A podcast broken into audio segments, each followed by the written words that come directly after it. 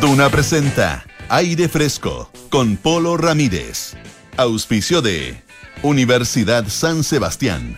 Nuestra misión es educar en la razón y en la virtud. Duna. Sonidos de tu mundo. ¿Qué tal? ¿Cómo están ustedes? Muy buenas tardes. Bienvenidos a una nueva edición de Aire Fresco aquí en Radio Duna. Estamos eh, ya a 26 de abril, un día lluvioso. Efectivamente está lloviendo en, acá en la región metropolitana. Eh, la gente que nos escucha en el sur, en Concepción, por ejemplo, en el 90.1 dirá, bueno, qué tanta gracia que llueva. Bueno, es que acá ustedes saben que llueve pocaso, pues, y cada día menos. Eh, pero ahora sí está lloviendo llovió harto en el sur, hubo, hubo de hecho algunos anegamientos importantes allá en, Lota, en Concepción también. Eh, en Puerto Mono, escuchan el 99.7, también han tenido lluvia durante eh, las últimas horas, ya eh, día y medio por lo menos que han tenido precipitaciones allá, así que muy contentos también por esa zona. Y lo mismo que en el caso de Valparaíso. Yo no, no, he visto reportes si está lloviendo. Según la dirección meteorológica, eh, sí había anunciada lluvia también para, para Valparaíso, el, la sobre todo en la madrugada de mañana, ¿ah? pero eh, dice, indica también que está, está con precipitaciones actualmente. ¿ah? Si alguien nos quiere ratificar, ¿ah? escríbanos al WhatsApp. Eh, si tienen el número, yo no lo sé, así que no tendría ninguna posibilidad de dárselos. No, no tenemos, no tenemos WhatsApp para. O sea, tenemos un WhatsApp, obviamente, pero eh, no, nada. Este radio así. Eh, pero sí tenemos página web, por supuesto, duna.cl. Ahí pueden también. Eh, hoy tenemos, eh, tenemos cuenta de Twitter, pueden eh, interactuar a través de Twitter o de Instagram. Ah, estamos presentes también en eh, las redes sociales. pueden también escucharnos en distintas plataformas a través de duna.cl, en nuestra aplicación Radio Duna, en el canal 665 de BTR. Ahí en duna.cl, además, están todas todos nuestros podcasts, la programación completa, pero también nuestros podcasts por si se perdieron algo. Entrevista al ministro de Hacienda, por ejemplo, de esta mañana con Rodrigo Álvarez. ¿ah? Si se la perdieron, bueno, pueden volver a escuchar, pueden escucharla por primera vez o pueden eh, compartirla ¿ah? eh, a través de Duna.cl, también en Apple Podcast, Spotify y las principales plataformas de podcast. Hoy es día martes, así que tenemos arte y ciencia aquí en eh, Aire Fresco. Estaremos con César Gable en nuestra sección Figura y Fondo.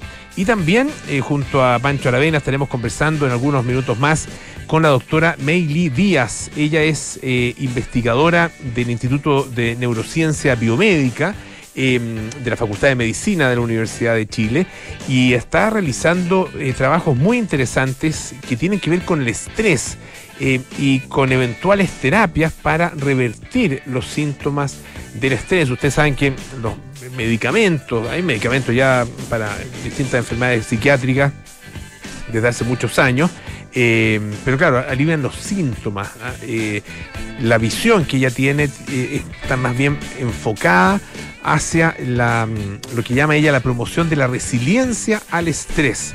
Es decir, más bien un trabajo que, que, tiene que ver con las causas. ella ha trabajado mucho en esta, en esta temática, apoyada por la, bueno, por la por PNI, ¿no es cierto? también por la ANID eh, en un proyecto de postdoctorado eh, y tiene una visión que además que es muy, eh, muy actual, porque de acuerdo con, con, con, con su mirada, la, el COVID-19 ha traído, ha generado una prevalencia muy importante en eh, la manifestación de distintas enfermedades psiquiátricas, depresión particularmente y algunos otros, algunos otros problemas. Ustedes saben que la depresión es la primera causa de licencias médicas en nuestro país y eso se ha ido agudizando efectivamente con la pandemia. Así que estaremos hablando de estos temas en algunos minutos más aquí en aire fresco. Ha sido, eh, aparte de la lluvia, ha sido un día bien complejo, particularmente desde el punto de vista eh, del, orden público. Ayer comentábamos lo que había pasado eh, con eh, los camioneros, también con eh, algunas manifestaciones que se, estaban, se habían realizado al, alrededor del Instituto Nacional y también al interior. En la noche ocurrió la, el saqueo de un supermercado allá en Talagante, hubo más de 40 personas detenidas. Si la ministra del Interior nos ha informado todavía, bueno, le podemos contar que hubo 40 personas detenidas en ese saqueo. Ya eh, tuvo, ustedes la vieron probablemente o supieron de, aquello. Aquí eh, un punto de prensa en la mañana para hablar del, acuerdo al que se había eh, llegado en la noche entre el Ministerio de Hacienda, el Ministerio del Trabajo y la Central Unitaria de Trabajadores, esto en, relación con el reajuste del salario mínimo y, le preguntaron acerca de lo que había ocurrido en Talagante y dijo, la verdad que no estoy informada, pero apenas tengan información se las voy a transmitir. Bueno, en la tarde eh, dio un ultimátum la ministra Isquia Siches eh, a los camioneros que eh, desde anoche y particularmente desde hoy día en la mañana interrumpieron el tránsito en muchísimas rutas a lo largo del país, eh, particularmente en la ruta 5, tanto 5 Norte como 5 Sur. Eh, y eso significó que, bueno, finalmente el gobierno decidiera eh, ponerse duro. se dio este ultimátum y a las, se dijo que a las 4 de la tarde esto tenía que, esta movilización tenía que ya haber concluido, si no se tomarían medidas al respecto. Eh, y después, al, poco rato, informaron los camioneros que había llegado a un acuerdo, ah, pero con la autoridad local, delegado, un delegado provincial. Eh, y en definitiva, eh, claro, algunos habrán levantado la movilización, pero no todos lo hicieron. Ellos dijeron a las 5 de la tarde la levantamos. El tema es que el gobierno decidió cumplir con su amenaza y comunicó, dice a las 16 horas de hoy, y en circunstancias que regula que seguía interrumpido libre tránsito por las carreteras y otros bienes de uso público, el Ministerio del Interior y Seguridad Pública instruyó a carabineros de Chile a concurrir hacia los puntos bloqueados para hacer cumplir la ley de conformidad con el artículo sexto, letras C y D de la ley de seguridad del Estado. Se invoca entonces la ley de seguridad del Estado para levantar eh, y poner fin a estos bloqueos, a esta movilización. Una, un término, ¿no es cierto?, un concepto de la ley de seguridad del Estado que em, en algún minuto cualquier gobierno la tiene que utilizar, ah, obviamente que parte de las herramientas que eh, nuestro ordenamiento jurídico le entrega eh, al, Poder Ejecutivo, pero claro, vista las críticas que existieron de parte eh, del sector que ahora es gobierno, cuando era oposición, en relación con medidas que se tomaban justamente eh, a propósito de manifestaciones, de movilizaciones, bueno, eh, uno decía, bueno, lo más probable es que esto se demore un poquitito más de tiempo en invocarse. Pero no, finalmente se invoca entonces la ley em, de seguridad del Estado, se anuncia su aplicación a partir entonces de estos bloqueos que hasta poquito rato atrás seguían todavía. Vamos a ver qué, sucede en las próximas horas. Y vamos a ver además qué pasa eh, si es que hay querellas invocando también la ley de seguridad del Estado. Por una cosa es decir, bueno, se va a aplicar la ley, por lo tanto, eh, se va a eh, hacer cumplir este, em, este levantamiento de los bloqueos, que no es tan fácil. o sea, mover esos camiones no es tan simple. Ah, son muchos, son cientos de camiones los que han estado interrumpiendo el tránsito en esta jornada, por lo tanto, tampoco es es tan fácil. Así que, eh, bueno, a esto también se refirió el, eh, propio presidente Gabriel Boric. Ah, em, había, en horas de la tarde había reafirmado el, eh, ultimátum. Em, dijo que sería valer, sería valer la ley ah, para terminar con esta movilización. Hemos llevado adelante, desde que asumimos el gobierno, un diálogo permanente con las principales agrupaciones de camioneros de Chile quienes hoy han decidido cortarle las rutas a los chilenos y chilenas, poniendo en riesgo incluso la integridad de enfermos o dificultando el paso de carros de emergencia, no han querido sumarse a estas conversaciones.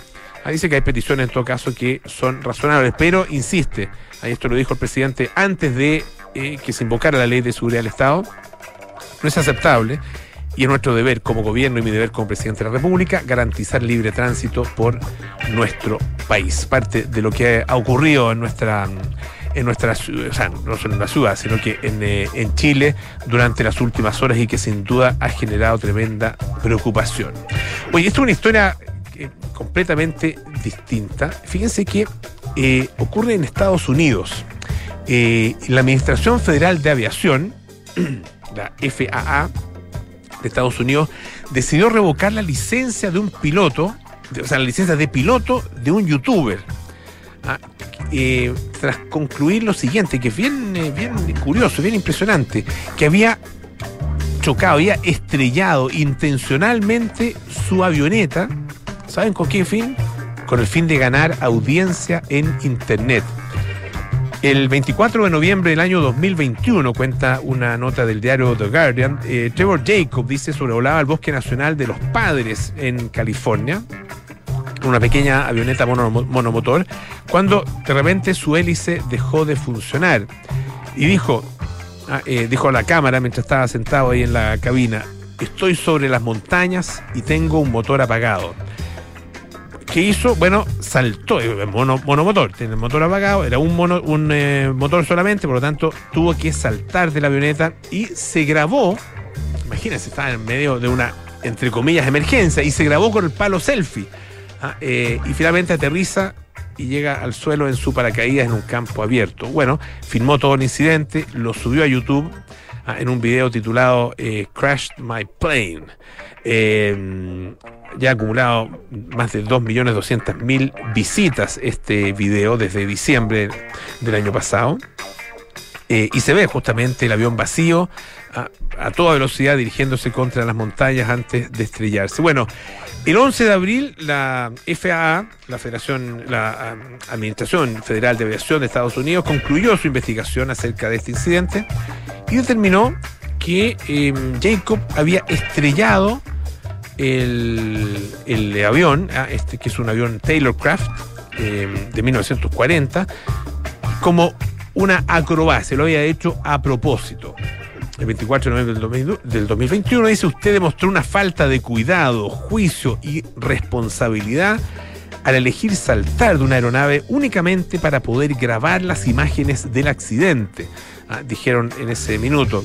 Eh, justifica su conclusión la FAA eh, diciendo que el hecho de que él haya de que él había colocado distintas cámaras en el exterior del avión, incluía eh, una cámara que apuntaba en dirección de la hélice para grabar imágenes de video del exterior y del interior del avión durante el vuelo. O sea, tenía todo, todo calculado, todo preparado. Bueno, otras pruebas que citó la FAA fueron el contenedor de la mochila del paracaídas deportivo que eh, Jacob se puso antes del vuelo. Ah, em, también el hecho de que abriera la puerta del lado izquierdo el piloto antes de decir que el motor había fallado. Tenía, tenía listo ahí su vía de escape. Además, no contaba, eh, no, contactó al control de tráfico aéreo en la frecuencia de emergencia antes de saltar del avión. Y además, eh, otra cosa que no hizo, intentar reiniciar el motor Ah, eh, aumentando el flujo de aire sobre la hélice. A, partir de todos esos elementos, entonces se concluye que em, él había hecho esto a, propósito. Pero además hay que agregar a eso la falta de responsabilidad, eh, porque no hizo ningún intento, ah, eh, señala la FAA, de buscar zonas seguras para aterrizar a pesar de que había múltiples, había múltiples lugares dentro del rango de planeo de esta avioneta y podría haber realizado perfectamente un aterrizaje seguro. Ah, no, él decidió saltar del avión con la cámara prendida, conectada a su palo selfie, grabando absolutamente todo lo que le pasaba a él y también lo que le pasaba al avión. Bueno, la agencia además descubrió que Jacob había recuperado, luego eliminado los restos del avión y también las cámaras que había sujetado a esta nave durante, o sea, antes del vuelo. Bueno, finalmente le revocan la licencia de piloto eh, y se le informa en una, en una carta que si no entrega sus certificados inmediatamente, quedará sujeto a más acciones legales eh, de aplicación, por ejemplo, de una sanción civil de hasta 1.644 dólares. Ustedes dirán, poca plata. No, por cada día que no entregue su licencia. Así que cada día de porfía, ah, de contumacia, bueno, se va, a tener que pagar una multa eh, bastante alta. Bueno, él eh, publicó un video, claro, youtuber, así que publicó un video de respuesta a esta carta de la FAA. Ah, eh, y dice lo siguiente, no pensé que el simple hecho de publicar un video de una aventura que salió mal fuera a erizar tantas plumas. La comunidad de la aviación, dice, ha sido bastante dura conmigo. Así que estoy pensando en dejarlo todo y abandonar, solo porque me odian. Se grababa ahí, o sea, esto lo dijo grabándose camino a una oficina de correo para entregar precisamente su licencia de piloto. Según eh, la carta, no puede volver a solicitar su licencia de piloto durante un año. poco castigo, encuentro yo, ah, para la irresponsabilidad que cometió. Escuchemos un poquito de música Vampire Weekend en 79.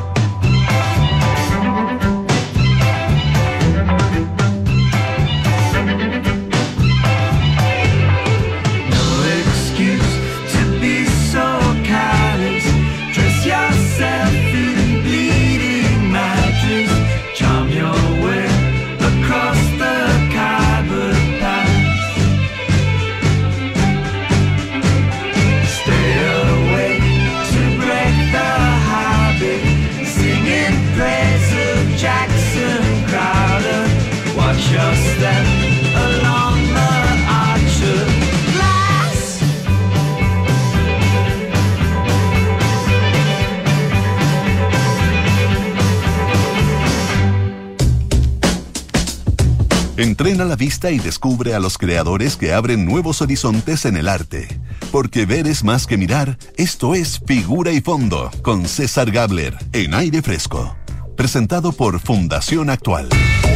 Todos los días martes hablamos de arte aquí en aire fresco. Salió verso, ah, eh, es nuestra sección de Figura y Fondo presentada como decíamos, por Fundación Actual. Y César Gabler lo tenemos ya al teléfono. ¿Cómo estás, César? Gusto saludarte. Bien, ¿y tú, Polo? Todo bien, muchas gracias. ¿Llueve por allá por tu casa o no? O sea, asumo que estás en tu casa. En realidad, a lo mejor asumo mal. ¿Ya? Asumes bien, estoy en mi casa y en, en mi taller y la verdad es como estar en, en, en Isla Negra, en, en el baño de, de Pablo Neruda, que se escucha así la lluvia Ah, bajo el cielo de zinc. Al- Casi eso. Lo cual es muy bonito, después de tanto tiempo sin escuchar lluvia, eh, Es verdad. tiene su magia. Es verdad, grábalo, grábalo para escuchar ahí, para seguir escuchando en los tiempos de sequía. Oye, eh, yo te había hecho un encargo, pero no, no quiero, no quiero presionarte. Ah, eh, no sé si vamos a hablar de lo que te había encargado. Ah, a ver, ¿cu- ¿cuál sería el encargo? A ver, no, pa- parte tú, ¿de qué vamos a hablar hoy día? A ver, ¿cómo? Mira, no me acuerdo el encargo, así que después por interno me lo haces saber para Ya. incorporarlo a la pauta la próxima semana, porque hoy día vamos a hablar de la Bienal de Venecia, pero no así en su conjunto, voy a hacer una mención, sino que particularmente a un sector de la Bienal de Venecia donde está representada una artista chilena que vive hace mucho tiempo ya en Alemania, que es Sandra Vázquez de la Horra, Ya. una artista chilena nacida en Viña del Mar, 1967 que se fue hace unos años ya a Alemania, ya ha desarrollado un trabajo bien consistente y que ha tenido un progresivo eh, reconocimiento internacional al punto que el año pasado obtuvo un premio en Alemania muy importante, el Hans Theo Richter Prize, eh, una distinción eh, de esas importantísimas que se dan en Alemania a los artistas, y lo obtuvo ella, y ahora está este reconocimiento de ser incorporada por la por la curadora de la, de la muestra. eh, recordemos que la Bienal funciona por invitación del curador jefe y luego por eh, eh, selección nacional, ¿cierto? Cada país tiene muchas veces un, un lugar eh, o que arrienda o que es de su propiedad para llevar su envío, muchas veces con, con sistemas de selección eh, a través de concurso, y existe la invitación del curador en jefe, que en este caso es la italiana eh, Carolina Alemani, que invitó justamente a participar de la Bienal a Sandra Vázquez de la Horra y dado el, el tema de la Bienal, la verdad es que era muy previsible que estuviera, había, habría sido extraño, dado el, el contexto que tiene la Bienal de este año, que no hubiese estado presente ella. Cuéntanos un poco el, el, eh, en qué consiste el trabajo que hace eh, Sandra Vázquez de la Borra.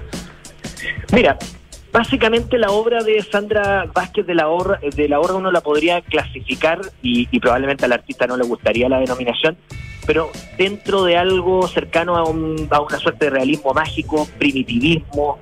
Recordemos que la muestra este año tiene un título bien particular, se llama eh, La leche de los sueños, The Milk of Dreams, que es el título de un cuento escrito, de una serie de cuentos escrito por la artista surrealista de origen británico, eh, Leonora Carrington. ¿ya?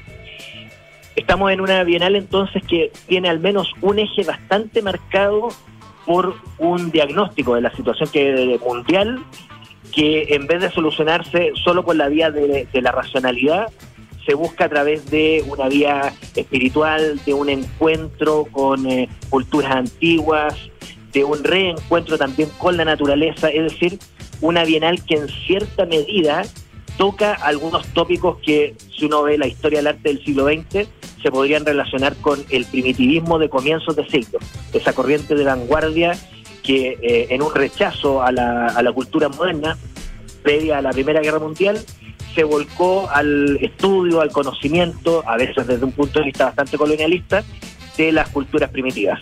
Y en ese sentido, el trabajo de Sandra Vázquez de la Horra calza perfecto. ¿Por qué? Ella trabaja en el dibujo, es una dibujante. Exclusivamente su obra es dibujística. Son dibujos que, para que nos hagamos una idea, están generalmente eh, embebidos de eh, cera. El- ella dibuja en papel con lápices grafitos, eh, fundamentalmente y acuarela, y una vez que termina los dibujos, los sumerge en un en un paño de cera y quedan convertidos en un en una como en un papel con una consistencia y materialidad muy particular, como como un volumen. De hecho, lo que está haciendo últimamente es plegar los papeles para que también adquieran una consistencia, podríamos decir, escultórica. Normalmente son figuras femeninas. Ella es una defensora de la, de la feminidad. Eh, de hecho, reivindica la maternidad. Ella tiene un, un feminismo que reivindica lo materno. Y en esta presentación que está haciendo en Venecia, eso está muy presente. Y también la magia. Y, las culturas, digamos, ancestrales de Centroamérica. Así que también tiene bastante vinculación con otra artista que también está presente en la muestra, una artista que ya está fallecida, que es la cubana Del Quisayón. Así que es bien interesante la, presentación y lo que está, está ocurriendo con, con el concepto que tiene la Bienal. Oye, el, el, la Bienal, bueno, hemos escuchado acá en, eh, en, Chile a propósito de esta Bienal de Venecia, em, bueno, tú, nos mencionas a Sandra Sánchez de la Horra, eh, pero también está el caso de Cecilia Vicuña, ah, eh, quien recibió el León, León, de, oro. ¿no es cierto?, por, el, por los logros, digamos, de, a, través de su carrera, pero también está la, el pabellón chileno. Ah, Está el eh, pabellón chileno. Ya vamos a hablar del pabellón chileno. Yo creo que ese, ese, viene en un en una parte. Ya, ya, perfecto. Ya. Va, va, para una parte, es un pabellón que se centra en algo que en algún momento hablamos artísticos de carácter investigativo, mm. en este caso eh, en el extremo sur de Chile. Da, da para harto, quiero, todavía no lo he estudiado porque vi una conferencia de prensa, pero todavía no he podido ver imágenes de cómo se ve el pabellón, así que prefiero eh, todavía eh, eh, evitar referirme sin conocerlo con profundidad. Oye, y con respecto a Cecilia Vicuña, la hemos mencionado acá en el programa, Cecilia Vicuña, en el, tú has hablado de ella en otro en otras oportunidades, y, para ponerlo un poco en, el contexto, ¿qué tan, qué tan importante ah, es el, logro de ella de haber sido, de haber recibido este premio, ah, que, obviamente se nos aparece, ¿no es cierto?, como un premio tremendamente relevante ah, a nivel internacional. Bueno, se ha, comentado mucho en la prensa y, es sintomático también como la prensa trata la cultura. Eh, Cecilia Vicuña probablemente no había sido del interés en general de los medios hasta que se gana un gran premio y qué bueno que, al menos sea por eso. Refiriéndose a, lo que significa su obra, bueno, está muy vinculada también a la obra de, Sandra Vázquez de la Horra, o al revés, Sandra Vázquez de la Horra es una artista muy ligada en cierta medida a algunos problemas abordados por, por Cecilia Vicuña. Podemos decir que lo que ocurre ahora es que hay un cambio de giro respecto de, del, mundo del arte y, más bien un cambio de giro en la, eh, en la humanidad, podríamos decir, que permite que una artista como Cecilia Vicuña tenga la visibilidad que tiene. Eh, probablemente ha habido otros momentos en que el, arte ha estado volcado, por ejemplo, a la tecnología y, ver cómo los artistas trabajan con los medios tecnológicos, pero dado a la crisis planetaria, que, está puesta de relieve en, la descripción de, la Bienal, dada la crisis planetaria se están buscando ¿cierto? otras alternativas. Y dado que Cecilia Vicuña trabaja con lo ecológico desde prácticamente el inicio de su carrera, se la ve como una pionera, no solo en ese, sino que en otros muchos temas que son parte de, lo central. Así que eh, Cecilia Vicuña está ahí porque simboliza y representa su obra la esencia de, los problemas que están que están puestos de relieve en la, en la convocatoria. Dice, la exposición nació de las numerosas conversaciones con muchos artistas en los últimos meses. De estos diálogos surgieron persistentemente una serie de preguntas que no solo evocan este preciso momento histórico en el que se ve amenazada la propia supervivencia de la humanidad, sino que resumen muchas otras cuestiones que han dominado las ciencias, las artes y los mitos de nuestro tiempo. Entonces hay una conjunción bien interesante en la oratoría que explica, como decía, la presencia de, de Cecilia Vicuña, de ciencia y mito. Por eso hay muchas obras y artistas que podrían perfectamente caber en la categoría de primitivistas. Y te diría que la obra de Cecilia Vicuña en muchos de esos aspectos también sintoniza con eso, dada su vinculación con las culturas ancestrales de América. Hoy la Bienal de Venecia tiene una página web bien, eh, bien interesante donde obviamente está, eh, la, menciona Cecilia Vicuña, están los videos, eh, están también todas las, muestras para que ustedes la, puedan ver. Es la Bienale con doble N, la Bienale.org. Ah, y ahí hay versiones en inglés y en italiano. Ah, claro, y en español no hay, pero... Un medio chileno con buena cobertura, hay que decirlo, Artishock siempre vale la pena revisar la página de Artishock, están eh, constantemente publicando lo que ocurre eh, tanto en Chile como en el mundo. Así que si les interesa también, revisen Artishock, que están renovando permanentemente y cubriendo la Bienal y seguramente van a cubrir el envío de Chile, porque la directora de, de estaba allá, estaba en Venecia. Perfecto. Oye, y, y un último eh, aviso. Un último dato, eh, nosotros entrevistamos a Cecilia Vicuña acá en el programa el año 2019, en, en julio del 2019. Eh, ella estaba en Chile, eh, visitó acá nuestro estudio, así que estuvimos con ella y, tuvimos una interesante conversación. Así que si ustedes quieren saber eh, más, más, de- más acerca de ella, ah, pueden revisar esa entrevista. Ah, lo buscan ahí en Google, ah, aire fresco Cecilia Vicuña y van a encontrarla rápidamente. En Duna.cl, por supuesto, está ese y todos nuestros podcasts. César Oye, Gabriel. y la tarea, Sí, la tarea para la próxima semana, ¿cuál es? Paul Klee, o Klee, no sé Paul cómo se Klee, dice. Paul Klee, sí. En eh, ¿Sabes que el no Centro? Cultural Palacio de la Moneda. Confieso que no lo fui a ver por el temor de la lluvia, así que la próxima Ah, semana mira, lo confieso. mira, bueno. Ya, pues, te- te- te- te- te- nah, no, no te voy a decir nada, pero eh, yo fui a verla, eh, ahí podemos comentar si quieres por interno eh, y a ver si a ver si coincidimos una vez que, que tú la visites. ¿ah? César Gabler, perfecto. muchísimas gracias, un abrazo grande, a que esté muy bien. Nuestra sección. Figura y Fondo es una presentación de Fundación Actual y estamos todos los martes aquí con César conversando sobre arte. Las mamás no tienen límites para entregar, entregan todo en sus hogares y en sus trabajos. Para el retorno de la entrega de cuidado, tiempo y amor de mamá, encuentra ese regalo especial solo en falabella.com. Y Advance de Universidad San Sebastián, el programa líder en Chile que te entregará las herramientas para potenciar y destacar en tu vida profesional. Estudia una nueva carrera en modalidad online o presencial. Postula en advance.uss.cl. Tenemos martes de ciencia a la vuelta aquí en Aire Fresco. Estaremos con Francisco Aravena y una interesantísima invitada. Ya volvemos.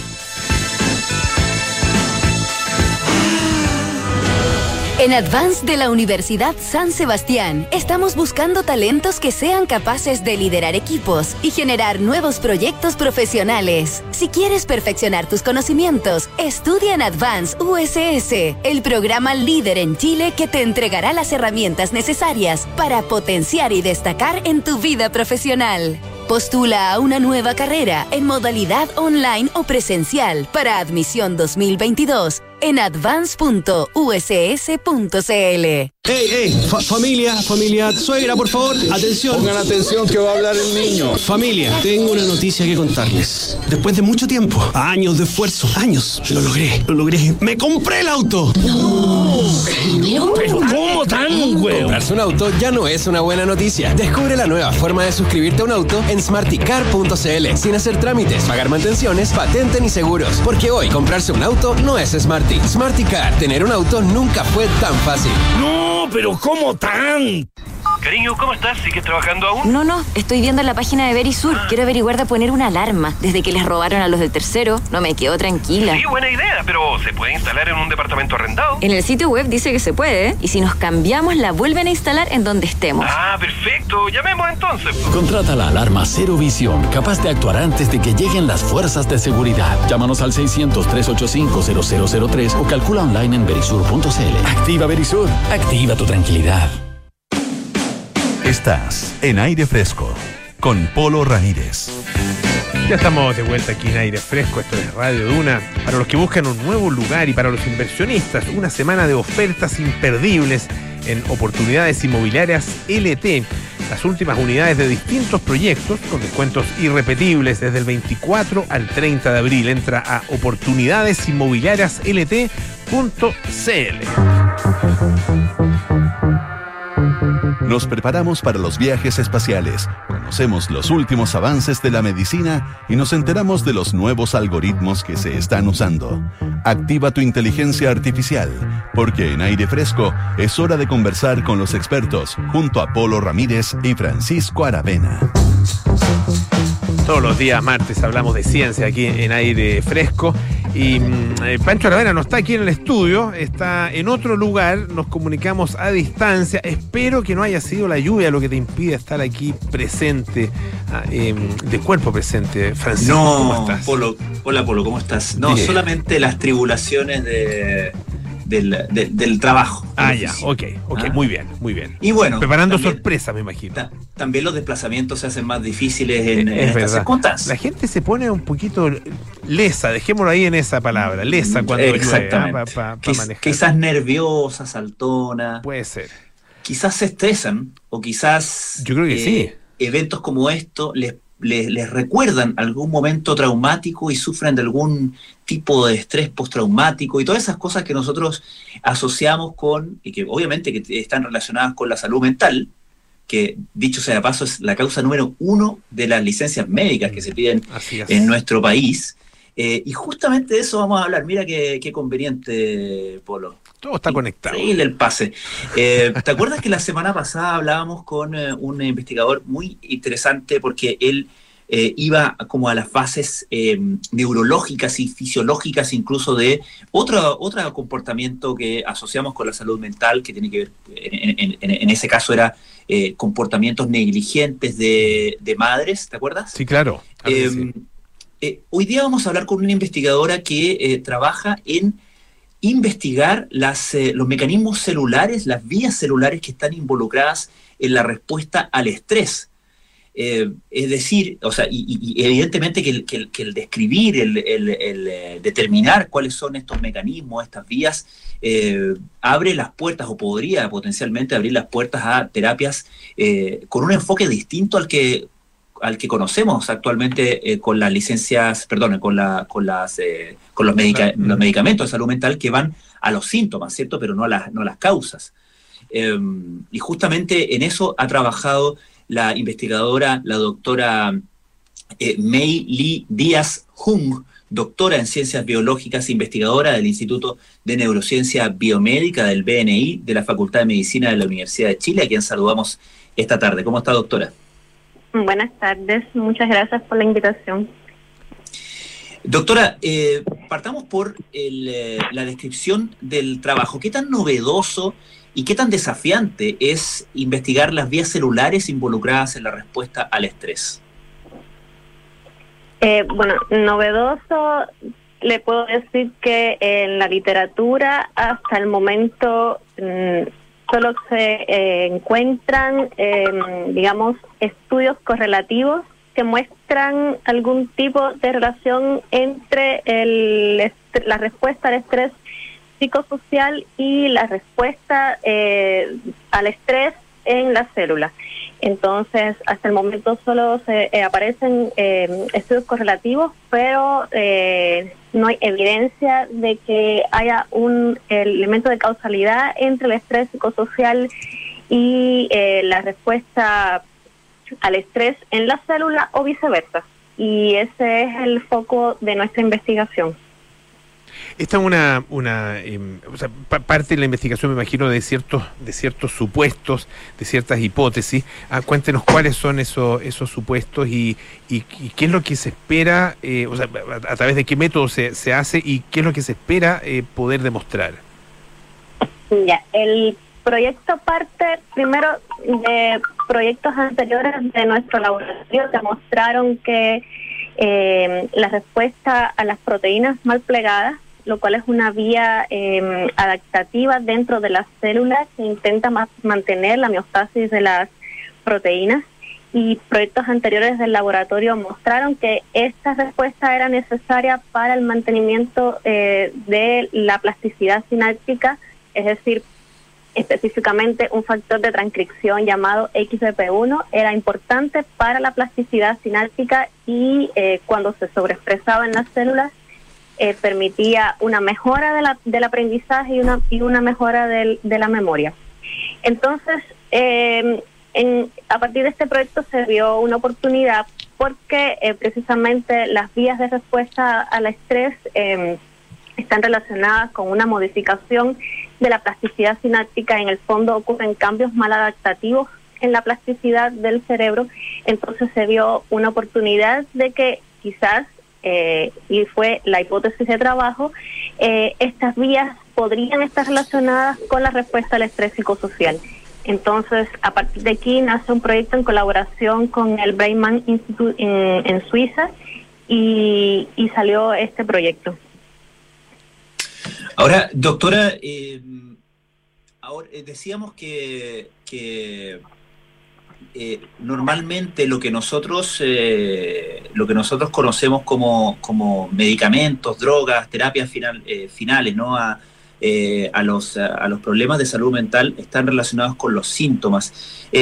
Yo entiendo que usted está en, el otro extremo del, camino, no está, en, la terapia, está en la investigación, eh, en la investigación básica, pero eh, podemos eh, suponer, presumir, proyectar que a, partir de investigaciones como la suya eh, podemos enfrentar como una nueva, quizás era un nuevo, una nueva categoría de, de terapias farmacológicas para problemas como este?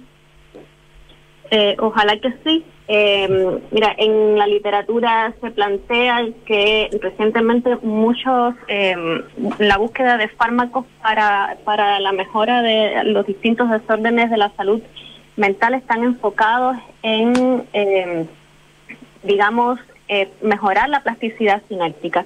Y en ese sentido, eh, nuestro estudio bu- busca, eh, a través de la mejora de la homeostasis proteica, eh, mejorar estos circuitos que quizás están afectados eh, durante el estrés y ojalá a partir de ahí pueda salir un nuevo enfoque terapéutico para, para estos desórdenes. El, para entender bien, eh, do- doctora, em, la homeostasis es, es el, es el equilibrio, ¿no es cierto? El- y, ese equilibrio a partir, eh, o producto del estrés se rompe ah, eh, y el- la célula y a su vez eh, el organismo entra en este estado ah, de, de desequilibrio. Eso... em, eh, ¿cómo, cómo, se- cómo recupera? Eh, es, es eh, porque, porque se recupera en- sin, sin intervención, digamos, de, de medicamentos, ningún tipo de terapia, se recupera también naturalmente, ¿no? ¿Y qué- ¿Cuáles son los procesos que se dan para que eso se obtenga? A nivel de organismo, sí, la homeostasis es ese estado de equilibrio dinámico que permite mantener constantes las condiciones del medio interno. Eh, a nivel celular, la, la homeostasis de las proteínas se refiere a estos procesos que están relacionados con el mantenimiento de la síntesis, plegamiento y degradación de las proteínas. Y esta homeostasis de las proteínas se ve afectada en eh, diversas enfermedades eh, neurodegenerativas como el Alzheimer y el Parkinson, el Huntington, por ejemplo, en el que se rompe esa homeostasis eh, y se acumulan proteínas mal plegadas, lo que genera estrés a nivel celular. Eh, cuando esto ocurre, existen vías adaptativas dentro de las células que intentan restaurar esta homeostasis proteica y cuando no son suficientes, pues eh, desencadenan los procesos de muerte celular. Eh, lo que pasa es que estas mismas vías también se ha visto que están relacionadas con sostener eh, los procesos de eh, plasticidad sináptica que son la base celular de la, de la memoria y el aprendizaje. Entonces, de aquí parte la idea de que mejorando la proteostasis, quizás se pueda eh, mejorar eh, la memoria, el aprendizaje y en el fondo mejorar quizás eh, estas enfermedades eh, que cursan con alteraciones en la homeostasis de las proteínas. Doctora, ¿y qué es lo que determina, o sabemos qué es lo que determina en los humanos que la respuesta al estrés tenga tan alta variabilidad perdón, entre los individuos? Hay estudios eh, genéticos, en, en, por ejemplo, en, en, en gemelos que muestran que eh, puede haber una variabilidad eh, genética intrínseca, digamos, por la propia expresión de las proteínas que están relacionadas. Y esa eh, hace por estudios correlativos eh, que puede estar determinado también genéticamente. Les recuerdo, estamos conversando con la doctora Meili Díaz Jung, que es eh, doctora en ciencias biológicas e investigadora del Instituto de Neurociencia Biomédica de la Facultad de Medicina de la Universidad de Chile. Eh, en el obviamente que el, estrés eh, y la, la- el surgimiento, la aparición o la manifestación de ciertas eh, eh, enfermedades psiquiátricas, digamos, tienen mucho que ver o, o se ven influidas por el entorno y por las circunstancias. En ese sentido, ¿de, qué- de qué manera puede incidir ah, eh, en, en esta mirada que tiene en, en- su investigación eh, una expresión a nivel celular, eh, incidir en circunstancias como las que hemos vivido en, Chile y en el mundo en el último tiempo. Ah, por ejemplo, con, con el tema de la pandemia. ¿Qué, qué pasa a ese nivel? Con eh, una situación como la que vivimos y que, y que eh, frente a la cual tenemos absoluta eh, conciencia y sabemos que efectivamente nos provoca nos provoca eh, estrés, nos provoca cierto, ciertas problemáticas, pero ¿qué, va- ¿qué está pasando al interior, digamos, de nuestro organismo, por ponerlo en esos términos? No, a nivel celular no conozco, no, o sea, no tengo conocimiento de que se haya publicado recientemente ningún estudio que muestre alteraciones eh, a nivel celular eh, provocado por el estrés eh, debido a la, a, la pandemia eh, por el coronavirus. Sin embargo, algunos estudios previos, ya un poco de años anteriores, digamos 2010 por ahí, sí mostraron que, por ejemplo, en pacientes con depresión eh, mayor existían alteraciones a nivel celular en las células, eh, en las células sanguíneas, en los linfocitos específicamente. Pero eh, específicamente relacionados con la pandemia no tengo conocimiento de ningún estudio. Ahora, la pandemia, si sabemos que, eh, que fue y es todavía una gran fuente de estrés para muchas personas y eso sí está descrito en la literatura que eh, situaciones como las cuarentenas eh, pueden incrementar la incidencia de enfermedades eh, de tipo psiquiátrico, incluso a largo plazo, en determinados grupos, digamos, vulnerables, eh, puede provocar eh, diversos trastornos como adicciones, eh, dependencias eh, del alcohol o de distintas drogas provocados por la por las cuarentenas. Doctora, ¿esta investigación ustedes la están, la están, la han trabajado con modelos animales? Sí, nosotros trabajamos con modelos murinos específicamente, no sé en ratón. Ujú. ¿Y, y cómo, cómo es el, eh, o cómo ha sido ese, ese proceso? ¿Cuál es el, qué, qué es lo que se le va eh, variando al modelo experimental para ir midiendo su, su respuesta? En el modelo experimental específicamente se somete al ratón a distintas situaciones eh, de estrés eh, psicosocial, eh, como puede ser confinamiento o como puede ser nado forzado, entre otras situaciones de estrés. Y lo más desafiante en el modelo es que existe una variabilidad natural para afrontar el estrés. Y eso también está descrito en las poblaciones humanas porque en realidad una gran parte de la población es resiliente al estrés. ¿Cuál es. ¿Cuál, cuál es, doctor, el, el- el paso siguiente de, esta investigación? Eh, ¿en, qué se, ¿En qué se va eh, traduciendo en la medida en que eh, obviamente se vayan ratificando a través de la investigación los, los resultados esperados? Bien, nosotros, bueno, en una primera etapa caracterizamos los modelos, estamos evaluando en este punto si efectivamente estos modelos eh, llevan a una alteración de las eh, vías de homeostasis de las proteínas a nivel celular y posteriormente queremos hacer estudios de pérdida y ganancia de función de algunas de las proteínas que están relacionadas con la vía de respuesta al estrés celular eh, para determinar el efecto causal eh, de esta vía de señalización frente a los efectos negativos del estrés. Y ese, ese es el, eh, el, eh, el, digamos, el, el, el paso que viene eh, en, eh, en la investigación o es, o es ya ese sería el, de, de alguna manera la conclusión de, este, de esta parte, por lo menos, de la investigación, de esta etapa. Este sería el paso siguiente, es lo- en lo que nos estamos enfocando en este año y o quizás el año que viene todavía estemos trabajando en ese sentido. Perfecto, le queremos agradecer muchísimo a la doctora eh, Mei Lee Díaz Jung, eh, que es doctora en ciencias biológicas, investigadora del Instituto de Neurociencia Biomédica de la Facultad de Medicina de la Universidad de Chile. Muchísimas gracias, doctora. Hasta luego. Muchas gracias, hasta luego. Gracias, doctora. Pancho, un abrazo grande, que esté muy bien. Un abrazo, Polo. Escuchamos a Shade con Paradise.